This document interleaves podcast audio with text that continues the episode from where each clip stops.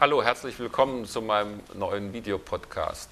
Heute möchte ich etwas sagen zu einem wichtigen bevorstehenden Ereignis. Es sind nur noch wenige Tage bis zum 4. November, wo die Vereinigten Staaten einen neuen Präsidenten wählen, den 44. in ihrer Geschichte. Aber schon heute steht fest, dass diese Wahl in die Geschichtsbücher eingehen wird, denn bei den Demokraten hat es eine Auswahl zwischen einer Frau, Hillary Clinton, und Barack Obama, einem Schwarzen, gegeben. Und das ist neu bei den Präsidentschaftskandidaturen. Die Bedeutung dieser Wahl, so sagen viele, geht weit über Amerika hinaus. Denn Amerika ist die führende Weltmacht, hat einen enormen Einfluss auf die Weltpolitik, sodass Jan Ross in der Zeit sogar gesagt hat, dort geht es um die Wahl eines Weltpräsidenten. Im Augenblick liegt Obama deutlich vorne, aber wir wissen es nicht. Es kann in letzter Minute immer noch etwas äh, passieren. Trotzdem ist es wahrscheinlich, dass er Präsident wird. Und insofern macht es Sinn, heute schon einmal auf die Aussichten für die Außenpolitik der Vereinigten Staaten hier äh, zu schauen und äh, was sich vielleicht ändern würde.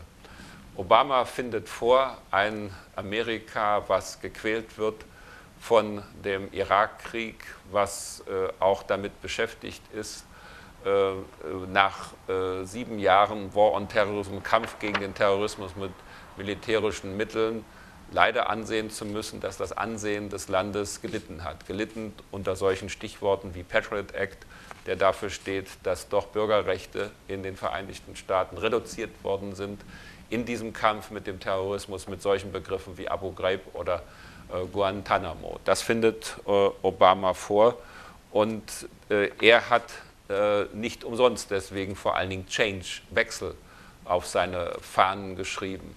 Er hat sich vorgenommen, in Zukunft nicht mehr so viele Alleingänge zu machen, wie das in den letzten acht Jahren in Amerika der Fall gewesen ist und auch nicht irgendwelche beliebigen Koalitionen für äh, bestimmte Missionen zu bilden, die sogenannten Coalitions of the Willing, sondern wieder verbindlichere Formen der Zusammenarbeit mit den Verbündeten Amerikas zu suchen.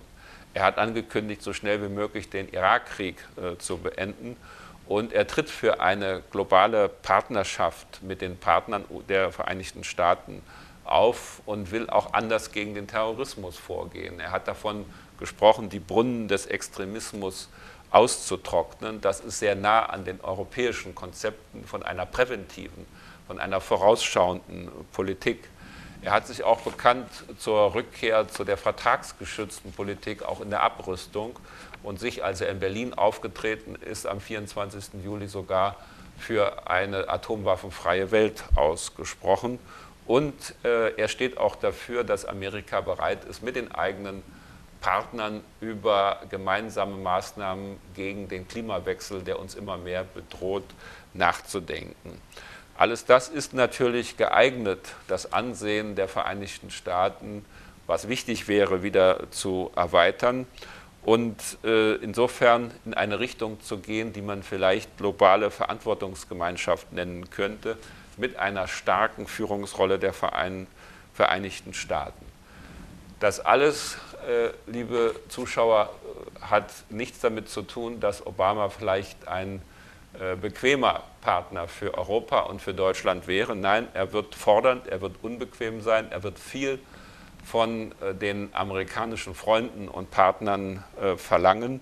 Darauf muss man sich vorbereiten. Aber die Art und Weise, wie er über die internationale Politik gesprochen hat, die übrigens im Wahlkampf, mal abgesehen von dem Thema Irak, eher eine untergeordnete Rolle gespielt hat, lässt doch hoffen, dass es eine neue Periode von Partnerschaft, eine neue Periode auch von einer inhaltlichen Partnerschaft mit Amerika geben kann.